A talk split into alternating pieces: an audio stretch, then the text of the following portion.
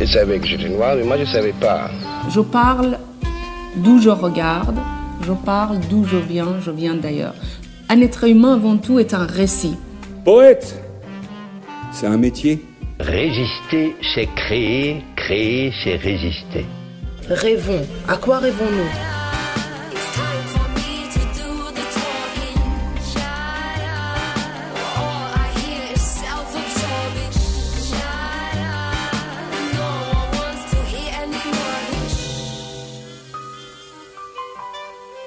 Kobo by Fnac présente La couleur des mots, une série originale d'Alexandre Hérault et Claire Almerac, réalisée par Écran Sonore et produite par Kobo. Une collection dédiée à celles et ceux qui vivent, rêvent et écrivent le monde de demain. Un monde ouvert, libre, humaniste et riche. Un monde dans lequel ils et elles ont choisi les mots pour avancer, pour construire leur propre chemin, échapper aux clichés et aux étiquettes et nous dire que l'espoir est possible à condition de tendre l'oreille.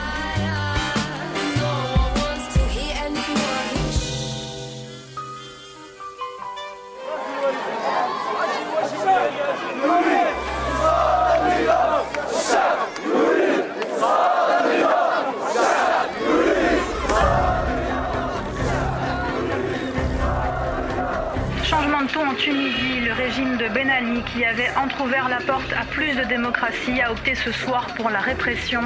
L'état d'urgence a été décrété dans tout le pays et un couvre-feu est en vigueur depuis 17h et jusqu'à 7h demain matin. La révolte connaît un nouveau tournant depuis quelques heures. La manifestation qui se déroulait devant le ministère de l'Intérieur a dégénéré. La police est intervenue.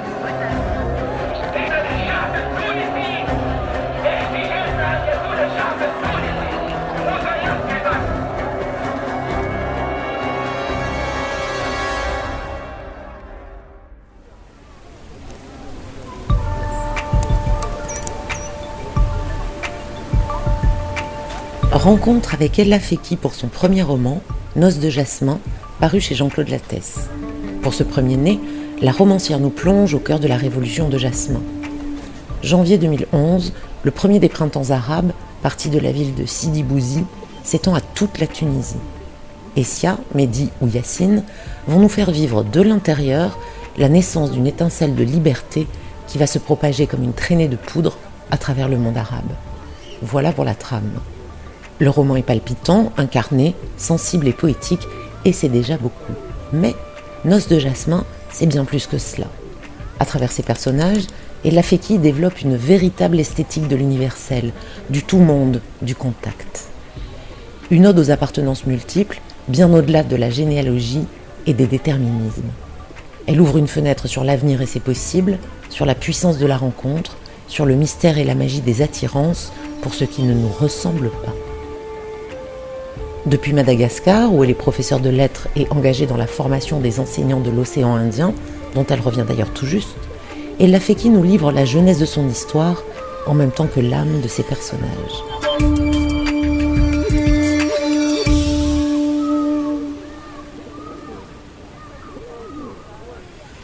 Ma mère est une Tunisoise à la voix douce, au visage clair, à la main lourde.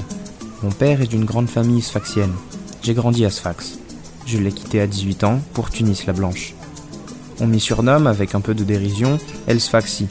Stéréotype du Sfaxi, économe, travailleur, entrepreneur, riche. El Sfaxi, son argent serait mélangé avec de l'huile. El Sfaxi, ça nous colle à la peau. Mais je m'en fous. L'identité, c'est une création de l'esprit.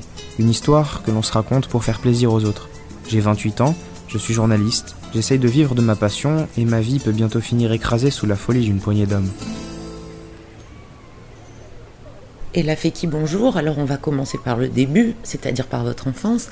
Est-ce que vous pouvez nous dire où et comment a grandi la petite Ella? Quel était son univers? Quel genre de petite fille est-ce que vous étiez?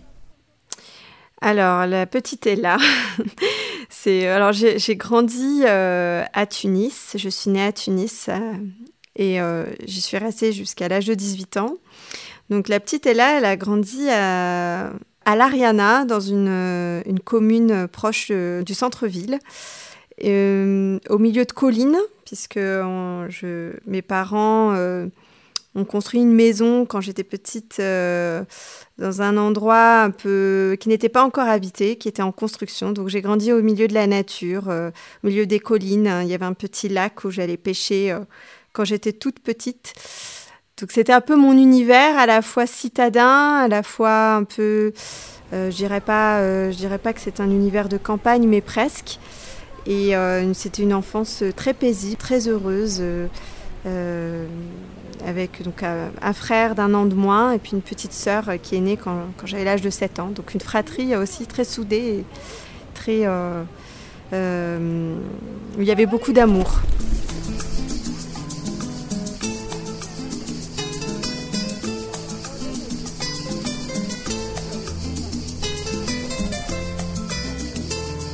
Alors, euh, quand j'étais vraiment toute petite, moi je m'en souviens pas, mais on m'a dit que j'étais assez difficile, que j'étais une petite fille difficile, euh, avec un, tempérament pas toujours commode. j'étais toujours dehors. Mes parents me cherchaient. Il paraît que j'ai fait une fugue quand j'étais toute petite parce que je voulais rejoindre la pharmacie de mon père qui était à l'autre bout de la rue. Et comme ma mère m'avait demandé de, de rester à la maison, j'avais fini par y aller quand même. Donc j'avais ce tempérament un peu de, petite fille qui, avait envie d'aller voir euh, comment c'était euh, dehors, comment c'était euh, à l'extérieur. je, fabriquais des cabanes avec des parapluies dans les arbres. J'avais un grand caoutchouc dans le jardin. Je, jouais beaucoup avec les, les, autres petits garçons aussi dehors. Mes grands-parents vivaient à Sfax, à 4 heures de Tunis. Et on avait l'habitude de jouer dans les rues quand on était petit. Et ma grand-mère aurait préféré que je joue avec les voisines de mon âge. Et moi, je préférais aller jouer avec mes cousins dehors. Donc, je faisais beaucoup de vélo. Je jouais à chat perché, euh, au ballon. Euh, on montait sur les toits, on jouait aux cartes sur les toits. Euh, c'est vraiment ça mon enfance. Donc, j'étais une petite fille plutôt à l'extérieur, mais aussi une petite fille, quand j'ai commencé à lire, qui s'est mise à lire tout ce qui lui tombait sous la main. Donc euh, ma mère, il y avait toujours eu des livres à la maison, ma mère étant euh, enseignante euh, à l'école primaire, à l'école française de Tunis. Donc j'étais à la fois une petite fille voilà, qui avait son monde intérieur, j'écrivais des poèmes, des textes, je dessinais beaucoup. Donc j'avais cette envie tout le temps d'être dehors avec les autres et surtout de casser les codes déjà enfant. pour moi, il n'y avait pas de jeu dévolu aux petites filles et de jeu dévolu aux petits garçons. J'avais aussi envie d'être libre en fait. Et aussi, euh, j'avais euh, des envies euh, déjà d'ailleurs, de, de voyage.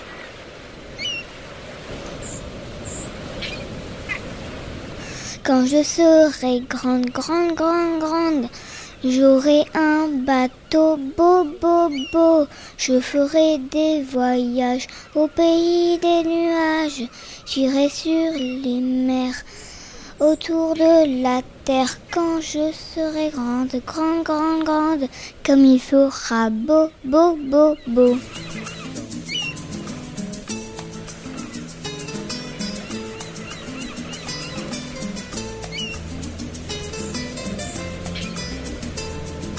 Ce petit texte d'enfant que vous écrivez avec de l'encre bleue sur une feuille d'écolière avec des carreaux, il est rédigé en français. Alors et là, avec quelle langue, au singulier ou au pluriel, est-ce que vous avez grandi? Alors, j'ai été élevée dans les deux langues, dans le sens où, quand on a deux langues, souvent il y en a une qui, qui prend un peu le dessus sur l'autre. Moi, c'était la langue française parce que ma mère, euh, ma mère étant française et, et ne connaissant que quelques mots du dialecte tunisien, c'est vrai qu'à la maison, c'était plus facile pour nous de parler en français. Euh, donc mon père étant tunisien, ayant étudié en France, il savait parfaitement parler le français et donc il, on parlait français à la maison. Euh, J'étais scolarisée à l'école française. À l'époque, ça s'appelait l'école euh, Marie Curie de Mutuelleville. Et puis ensuite, j'ai continué mes, ma scolarité au lycée Pierre Mendès France de Tunis. Mais euh, mon père, quand on était à l'extérieur de la maison, des fois nous parlait en arabe. Et surtout, je parlais l'arabe quand je prenais le bus ou un taxi, ou quand euh, j'allais à l'épicerie acheter, euh, à faire des courses pour mes, parents. avec mes grands-parents, surtout ma grand-mère qui parlait pas du tout le français. Donc avec ma grand-mère, je ne pouvais parler que l'arabe. Et je me souviens vraiment aussi de, longues vacances passées à Sfax avec mes cousins, qui eux apprenaient la langue française à l'école et ne parlaient pas le français au quotidien quand on, bah, quand on était tout petit. Avec eux, je parlais forcément le, en arabe. Donc très vite, euh, bah, j'ai appris à passer d'une langue à l'autre. Mais ça, c'était le dialecte tunisien. Puis après, il y a la langue, la langue littérale, la langue qui permet de lire, euh, d'écrire. Je l'ai apprise euh, bien évidemment à l'école et donc j'ai appris à lire en français en CP. Et puis j'ai appris à lire dans la langue arabe en CE1. Et ensuite j'ai continué à avoir euh, des cours d'arabe jusqu'en terminale, puisque j'ai choisi la langue euh, arabe comme première langue vivante au lycée et même comme euh, option internationale du baccalauréat. Donc j'aimais beaucoup les textes de Abdel Wahab Madeb. Il y avait les, poèmes de Antra. Je lisais aussi beaucoup les poèmes de Gibran Khalil Gibran, qui est un poète libanais et qui a été traduit aussi dans la langue française, que souvent, souvent en France on connaît. J'ai découvert, euh, bah, c'était surtout la poésie arabe qui me plaisait, beaucoup plus que les récits en fait. Donc j'ai vraiment bercé dans ces trois langues, euh, le français, le dialecte tunisien et la langue littérale et littéraire du coup.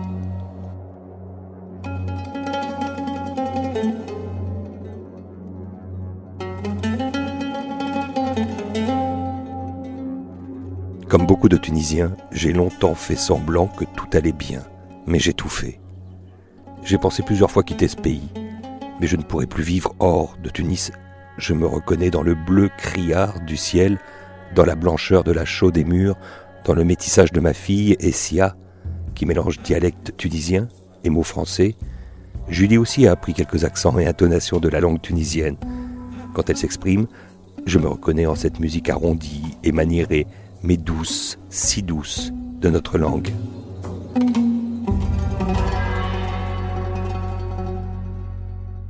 Est-ce qu'à un moment, l'héritage de vos parents, les deux langues, la double appartenance, vous font ressentir une sorte de différence, une frontière, en tout cas une distance avec les autres enfants? Alors, à l'école, c'était un peu un, havre de paix, euh, parce que tout simplement, dans l'enfance, je pense que voilà, les, les, rencontres se font plus facilement entre cultures différentes. Et euh, même si je me sentais beaucoup de points communs, par exemple avec les franco-tunisiens comme moi, euh, j'avais aussi des amitiés euh, avec des enfants de toutes les nationalités. Par exemple, beaucoup d'amis franco quelque chose, donc franco franco tunisien ou bien tunisien et quelque chose tuniso suisse. Alors ou hongroise. J'avais une amie en seconde hongroise et tunisienne par exemple.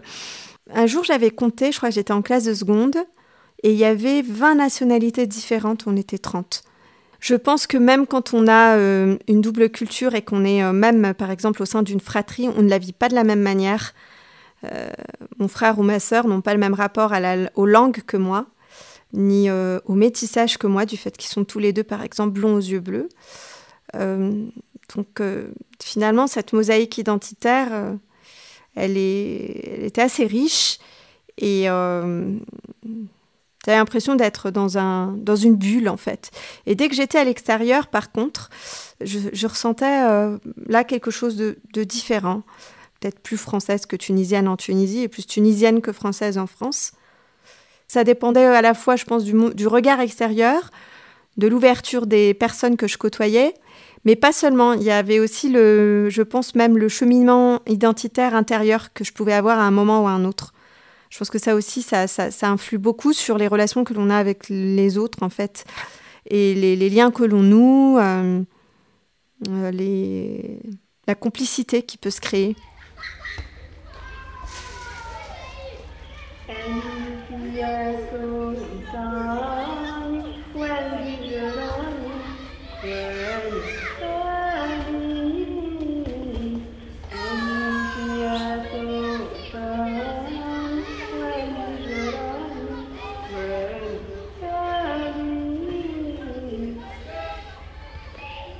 Alors, à quel moment est-ce que les mots entrent dans votre vie? Alors les, mots, ils ont joué un rôle très important pour moi vraiment dans l'enfance et après au moment des années de lycée. Quand je me suis retrouvée en filière littéraire, en première L, euh, ça a été, euh, j'ai eu plein de, rencontres littéraires de, avec des auteurs, des échanges beaucoup plus profonds des auteurs comme Kundera, j'ai lu L'immortalité, L'insoutenable légèreté de l'être, Julia Kristeva par exemple aussi. Euh. et euh, j'ai découvert euh, d'autres univers et un autre monde et une autre façon d'interroger le monde. C'est là que j'ai commencé vraiment à me remettre à écrire, avoir envie de, de, suivre des études littéraires en allant en France. C'était mon rêve de partir et d'être de faire une cagne hypocagne. Alors qu'est-ce qui a déclenché chez vous cette envie d'horizon lointain? Est-ce que c'est un besoin absolument irrépressible de découvrir le monde, les hasards de votre vie d'enseignante? J'ai eu l'idée de bouger avant d'être professeur en fait. Euh, j'ai euh, pendant mes études, j'ai passé ma vie à partir en voyage. Comment dire D'abord par la littérature, euh, parce que en licence, j'ai découvert Albert Memmi, à la lecture de la statue de sel, euh, je me suis replongée dans toutes ces questions d'identité, de diaspora, de déplacement, de, de, peuple, d'idées, de culture, de rencontres des cultures aussi. Ça m'a passionnée, donc je me suis mise à lire euh, Césaire, euh, Édouard Glissant, Patrick Chamoiseau, donc toute la littérature entière me passionnait aussi.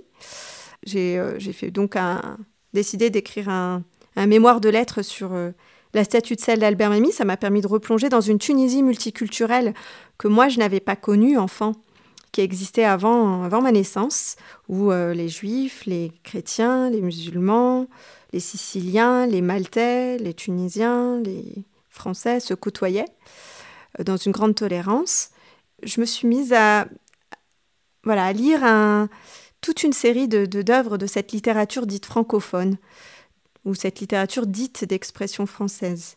On m'a dit un jour littérature périphérique et j'ai pas du tout aimé, parce que la littérature périphérique voudrait dire qu'il y a un centre. Et euh, je me suis mise à, lire euh, tous ces auteurs qui, nous, qui me transportaient dans des ailleurs.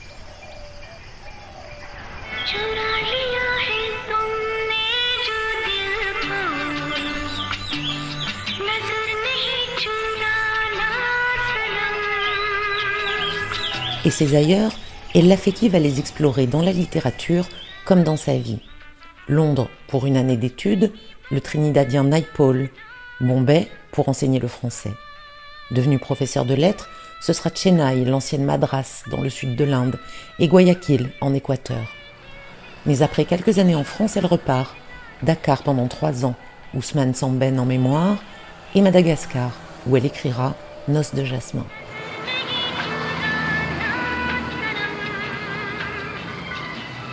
Alors ce premier roman, pour lequel d'ailleurs vous êtes euh, lauréate au festival du premier roman de Chambéry, et qui raconte de l'intérieur la révolution de Jasmin de 2011, n'était pas forcément destiné à en être un, je crois. Euh, comment dire? Ça dépend de quel point de vue en fait. Au départ, j'avais... Euh, j'ai beaucoup écrit de textes, de carnets de voyage, de pensées. Donc il y avait des pensées aussi autour de cette, de mes voyages, mais aussi de cette Tunisie et sur cette euh, culture tunisienne, euh, sur la danse, sur les paysages, etc. Donc il y a plein d'extraits de mon roman qui sont en fait aussi une réécriture d'extraits que j'avais dans, dans le carnet que je tenais depuis plusieurs années.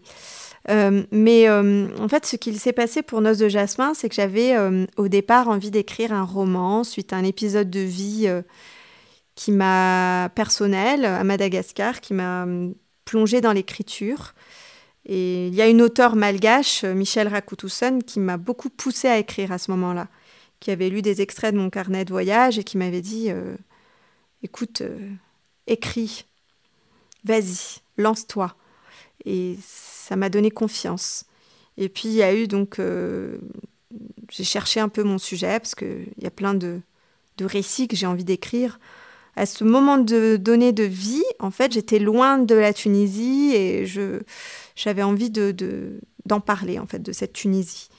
Et puis je, en rangeant des des, affaires. Euh, à un moment où j'étais en pleine euh, séparation, je, je, retombe sur un classeur rouge dans lequel j'avais en fait euh, archivé toute une série d'articles sur la révolution tunisienne, puisqu'au moment où cela s'est passé, j'ai acheté des journaux tous les jours.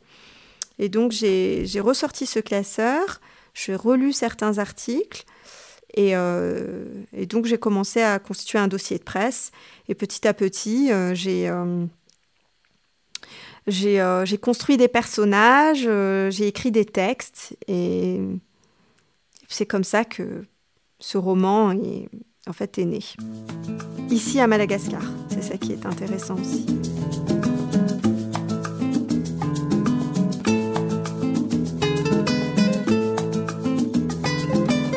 Je suis parti très jeune de chez moi. J'ai épousé une Française. J'ai bravé les interdits posés par ma famille et la sienne.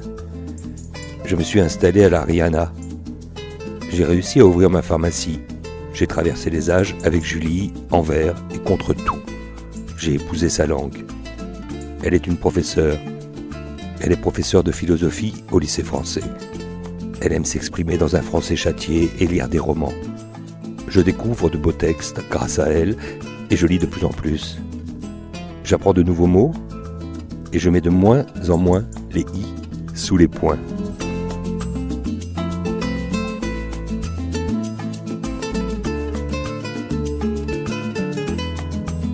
Alors l'histoire de Yacine et de Julie, euh, c'est celle d'un couple qu'on appelle mixte. Et ce désir amoureux euh, pour un autre qui vient d'ailleurs, ou en tout cas qui porte en lui ou en elle cet ailleurs, est-ce que ce n'est pas ça justement l'incarnation parfaite, l'incarnation ultime des possibles Une façon d'abolir un certain déterminisme, de gagner sa liberté?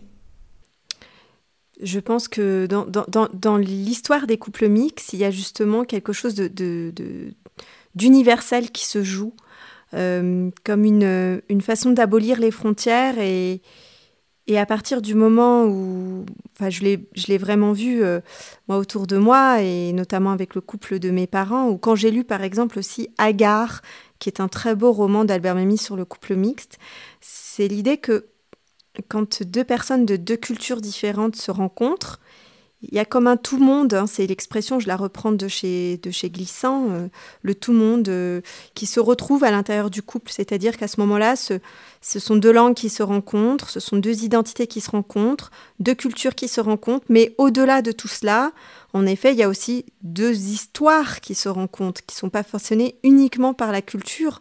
Donc ça se joue à plusieurs niveaux en fait, euh, parce que je pense fondamentalement que le sentiment amoureux, il y a quelque chose qui se joue de la représentation que l'on a de l'autre aussi. Il y a ce qu'il est et ce qu'il représente aussi pour nous, euh, dans son ouverture d'esprit et dans sa façon d'être, comme un paysage en fait que l'on aime aussi à travers l'autre, un paysage qui nous offre une ouverture, une façon, le rêve aussi que ça peut générer. Euh, et dans ce, tout monde, ce rêve, ce paysage, il y a aussi l'individualité de l'autre, c'est-à-dire sa personnalité.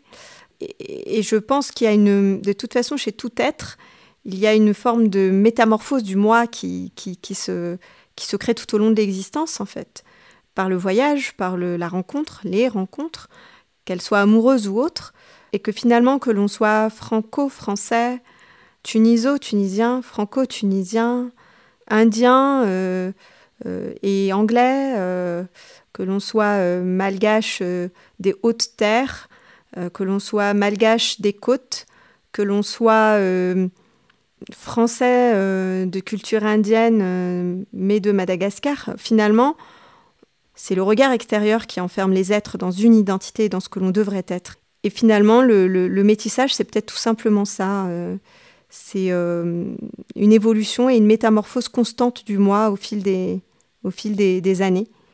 Et, donc je me sens plus. Aujourd'hui, si on me demande si je suis franco-tunisienne, par exemple, je dirais non.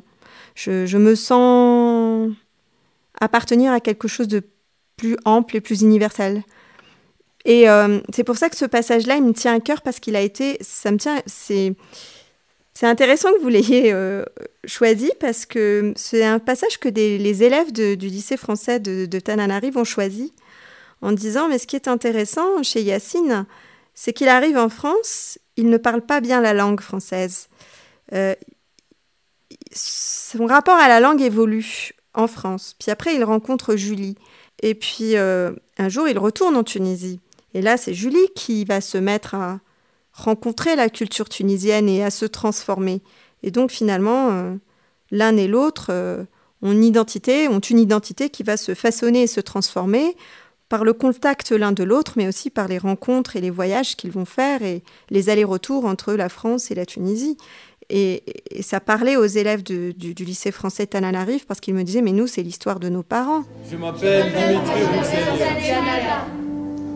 Diana, un parmi mille oiseaux volant dans le ciel et battant chaque jour les ailes pour atteindre le sommet de la montagne. Dimitri, prénom russe ou slave, nom de famille commun en Bretagne, et enfin, Ir, montre mon appartenance à la communauté malgache. Léa, de l'hébreu. Cassiopée, comme cette guerrière grecque qui avait provoqué Poséidon. Naël, cadeau de Dieu en arabe. Naël, ce prénom marque mon appartenance à la communauté indienne de Madagascar. Je m'appelle Ripoche Quintana. Je, m'appelle Léa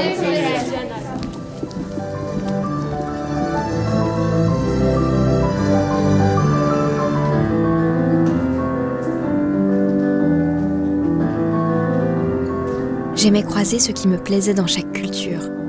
À 5 ans, je mettais des foulards à sequins et piécettes dorées pour les fêtes de Noël.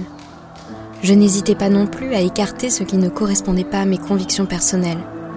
Le jour où j'ai compris, à 10 ans, qu'il fallait que je trie les tripes de mouton égorgées pour l'Aïd el-Kébir avec les autres femmes, pendant que mes cousins du même âge pourraient continuer à jouer aux cartes, j'ai préféré fuir la célébration divine du sacrifice et prétexter la masse de devoirs scolaires à achever pour rester à l'abri, à Tunis, avec ma mère, qui ne se rendait plus jamais à ces rites festifs. Je regrettais les côtelettes de mouton grillées que je savourais en famille au repas du midi, mais je préférais manquer ce festin plutôt que partager les tâches qui incombaient aux femmes. Avec le temps, j'ai fini par comprendre que ma grand-mère avait vécu une existence bien rude. Mariée à 13 ans, enceinte à 14 d'un homme de 5 ans son aîné, qu'avait-elle connu, elle, de l'enfance, de l'adolescence, de l'insouciance elle ne savait ni lire, ni écrire, mais elle savait raconter des histoires.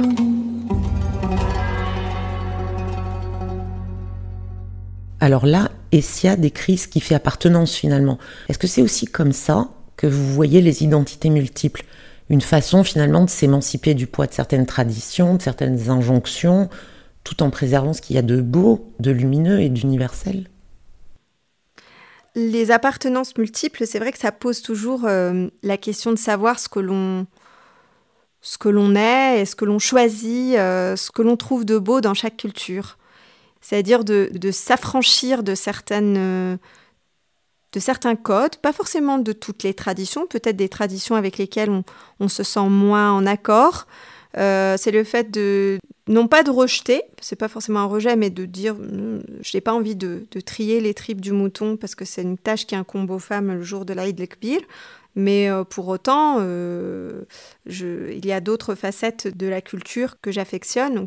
Et c'est vrai que moi, j'aimais bien mélanger, par exemple. c'est vrai qu'Essia, en cela, c'est, souvent on me demande si c'est moi. Je dis non, non. Essia, toutes ces actions, tout ce qui se passe dans le roman en termes de fiction, je ne l'ai pas euh, vécu, mais par contre, toutes ces pensées ou certaines facettes de son identité, ben, forcément, j'ai puisé dans, dans mes souvenirs ou dans mes façons d'appréhender le monde. Par exemple, la fête de l'Aïd, euh, l'Aïd al donc la petite fête euh, qui a lieu euh, juste après le, mois de Ramadan, qui est une fête en Tunisie où l'on offre des cadeaux aux enfants, un peu comme à Noël. Je faisais beaucoup de, rapprochements, de, de, il beaucoup de, d'intersection qui était faite, euh, de croisement entre les cultures et même entre au niveau de la langue. Hein. Ma mère, par exemple, a l'accent parfois tunisien quand elle parle français alors qu'elle est française. Je me surprends à avoir des intonations parfois bien orientales quand je parle le français et que je retourne en Tunisie. Je reprends un petit accent. Mais quand je parle l'arabe, j'ai l'accent français. Et je mélange les mots aussi. Nous mélangeons beaucoup les mots en tunisien. Et euh, c'est vrai que c'est euh, ce renouvellement, cet imaginaire-là qui se retrouve aussi euh, dans, dans, le roman en fait.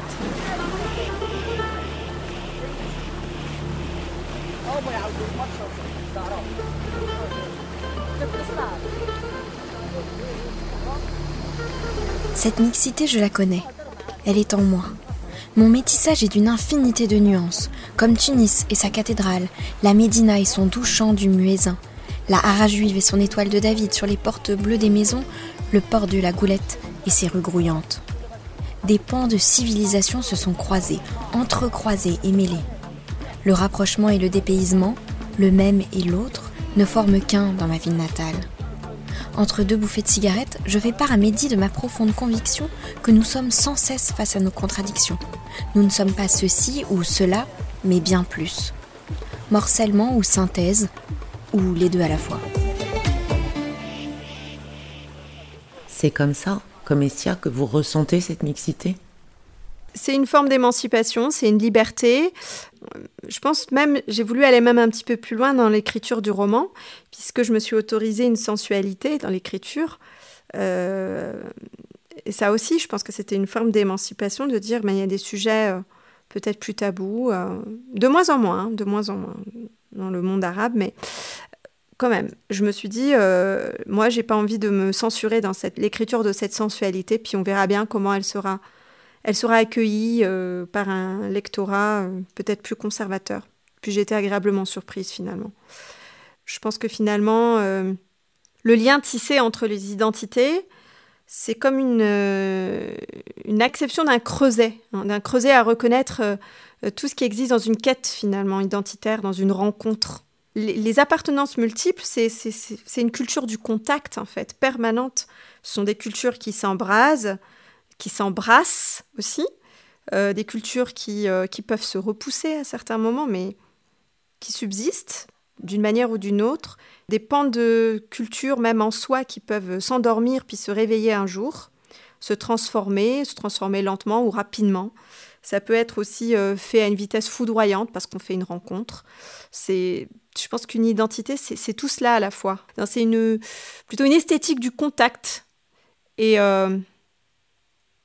d'une renaissance en fait. On, se réinvente sans cesse, ce qui fait la richesse euh, de l'homme en général. Au-delà des cultures en fait, c'est le fait d'être dans une ouverture maximale à un moment donné peut-être aussi.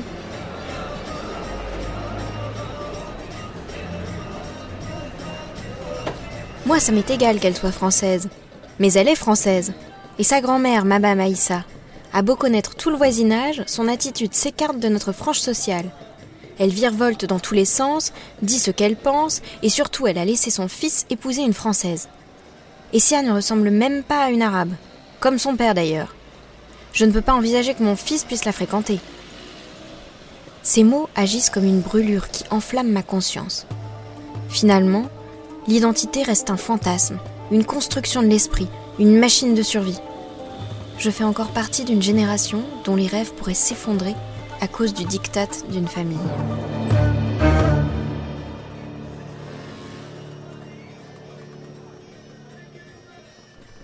Alors ça, ça pose la question des résistances, du poids des conservatismes, de comment on peut se construire euh, lorsqu'on doit socialement, enfin en tout cas au regard des autres, combiner plusieurs héritages, notamment lorsque les générations se croisent ce n'est pas qu'une question de génération, c'est une question euh, d'ouverture d'esprit. Euh, bah là, par exemple, c'est le regard des parents de Mehdi sur le, Essia, qui est franco-tunisienne, mais qui est peut-être trop française. On m'a reproché hein, ce passage en me disant que c'était cliché, qu'en Tunisie, par exemple, ça n'existait plus tout cela, et qu'il il y avait cinq clichés en un paragraphe. Et pourtant, quand je l'ai écrit, moi, je n'avais pas le sentiment que c'était un cliché dans la mesure où ce sont des choses que j'ai vues autour de moi. On m'a souvent dit oui, mais ça, ça existait dans le passé, euh, c'était les générations précédentes. Euh, oui, il y a plus d'ouverture aujourd'hui, je le conçois et c'est vrai. Mais euh, moi, j'ai déjà vu ce genre de scène. C'est quelque chose que je continue à observer, même ici à Madagascar. je m'autorise à le dire, mais j'ai une rencontre récente avec un, Français de culture indienne né à Madagascar et euh, je vois les regards, je vois les regards euh, des gens autour de moi, les regards euh, des différentes communautés. Il y a des, gens très ouverts d'esprit qui vont trouver ça formidable, et puis d'autres qui vont dire non, c'est pas possible. Deux personnes si différentes physiquement, avec des cultures dans l'imaginaire des gens éloignés, ce n'est pas compatible. Bah, ce sont des choses qui existent encore aujourd'hui, puisque de toute façon, je l'ai vu autour de moi, je, le vis, je, le ressens. Donc, c'est vrai que ça m'a amené à me poser la question de savoir si finalement l'identité, c'était pas un fantasme personnel. C'est un peu le passage, ce que dit le passage. Est-ce que l'identité, euh, c'est quelque chose de figé? Euh, Est-ce que c'est quelque chose qui évolue? Moi, je pense fondamentalement que l'identité est quelque chose de mouvant. Mais finalement, c'est une identité qu'on fantasme pour soi-même. Finalement, notre propre identité, ce que l'on est, c'est une construction de l'esprit. C'est une machine de survie dans le sens où c'est ce qui nous permet finalement de, de dépasser tous ces regards et tout ce conservatisme qui peut encore exister aujourd'hui. Et ce que l'autre peut dire de quelque chose qu'il ne conçoit pas, mais ce sont parfois des éléments dans, une, famille qui peuvent aussi euh, faire obstacle, entre guillemets. Et après, c'est au, à chacun de surmonter ses regards et ses obstacles et puis de s'affranchir, en fait, du diktat de la société.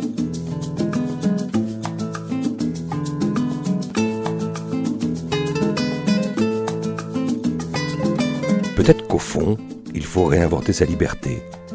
C'est la seule loi qui vaille et que l'on peut se donner à soi-même.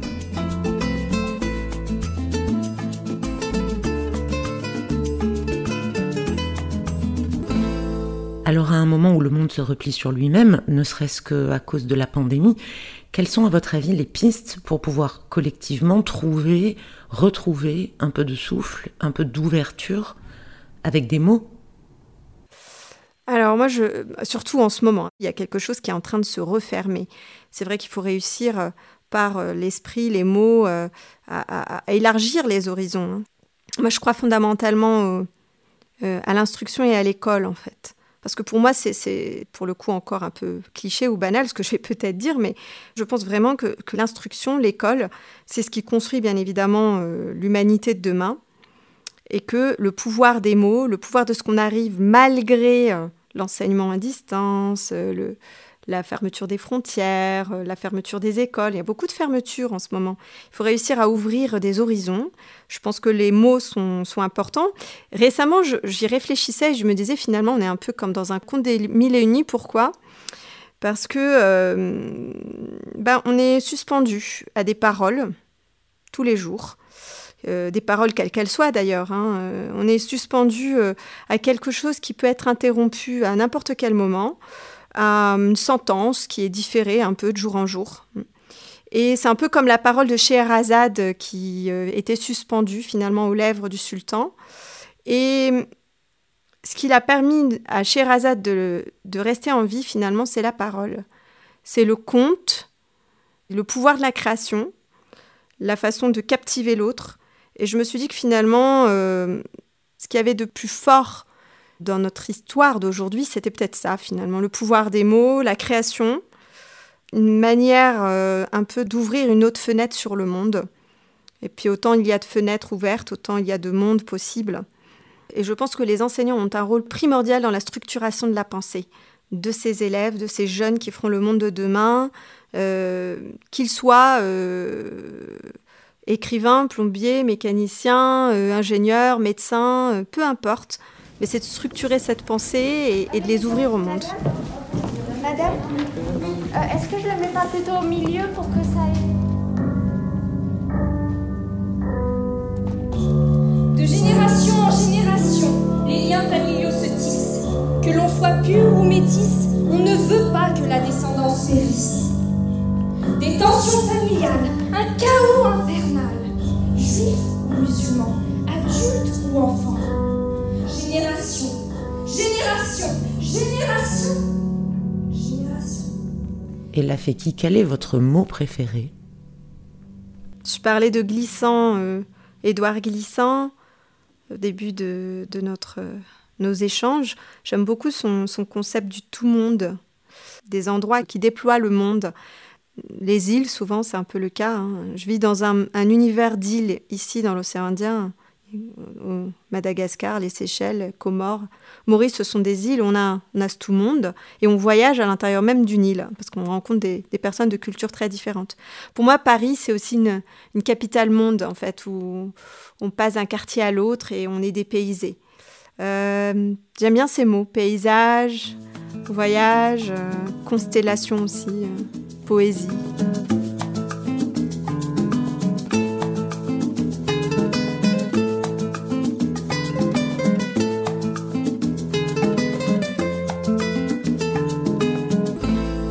Et le monde de demain dont vous rêvez?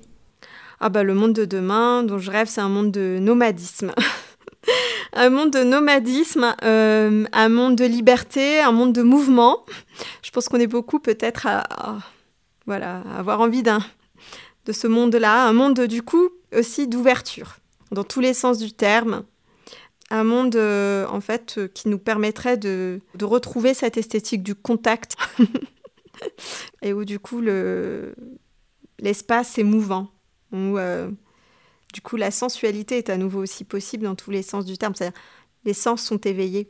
Il y, a, un très très beau euh, proverbe indien que j'aime beaucoup qui est euh, c'est quand on se réveille le jour se lève.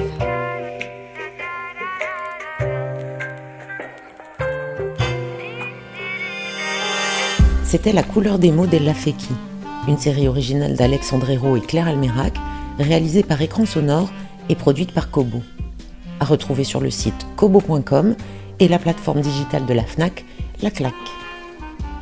Vous pouvez retrouver les productions Kobo Originals sur kobo.com et fnac.com.